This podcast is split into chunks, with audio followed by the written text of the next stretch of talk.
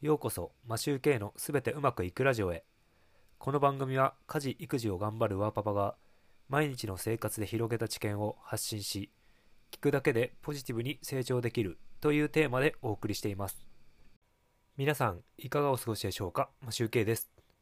今回は目的を達成するための戦略的思考についてお話ししたいと思います。戦略思考って聞くとなんだか難しそうですよね。簡単に言うと何かを成し遂げたい達成したいと思ってる人に求められる考え方です。さて皆さんは今何かを達成したいと思っていることがありますか？今回は僕がいつも勉強するために読んでいるスタディハッカーというサイトのインタビューでビジネスコンサルティングの三坂健さんが目標実現力を大きく向上させる戦略的思考の基本を解説していましたので紹介したいと思います。戦略的思考というのは例えば本を出版したい起業したいなどの目標目的があった場合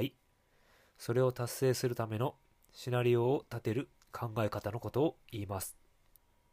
戦略や戦術などと聞くとなんだか難しそうですよね。どんなものなのか簡単に説明します。視野の広い方から羅列すると目的目標次に戦略シナリオ次に作戦プロジェクト次に戦術施策次にアクション行動の順番で広い視野からだんだん狭い視野になっていきます。ざっくり言うと目標があって戦略を立てる。戦略を立ててから作戦を練る。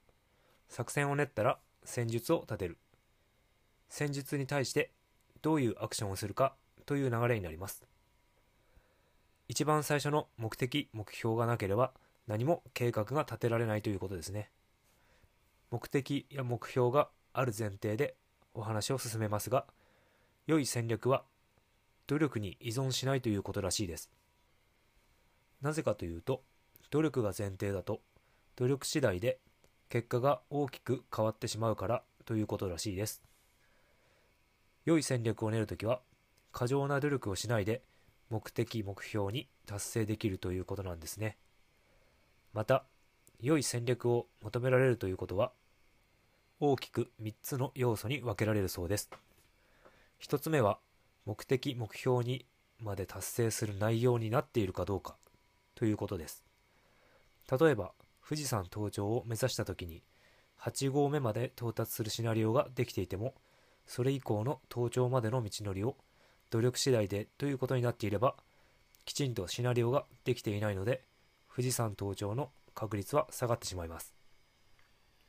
2つ目の要素が状況や課題の分析がしっかりできているということです。富士山に登るのにどのルートが登りやすいとか、どの季節が登りやすいのか、どんな気候でどんな装備が必要なのか、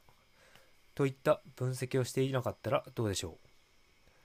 これもまた登頂に達するまではかなり難しくなってしまうのではないでしょうか。最後に3つ目。できるだけ競合相手と戦わない内容になっているということです。わかりやすいのが、行列が絶えない人気ラーメン店に混雑するランチタイムに行っても、昼休み中に食べられるかどうか、それは運次第になるということです。みんなが行く時間に行っても、長時間並ぶか、食べられないで終わるかになってしまいますよね。あと、潜在的なニーズを見つけ出すと、他に競合が現れていない状態なので、良い戦略を立てられるそうです。僕なりに簡単にまとめてみました。目的目標をゴールとしてきちんと立てられているか。シナリオはゴールまで道筋が達しているか。現在の状況が分かっているか。競合と戦うことにならないか。これらがきちんと分かっていれば戦略的思考になるのではないかと思いました。いかがでしたでしょうか？なかなか分かりにくいですよね。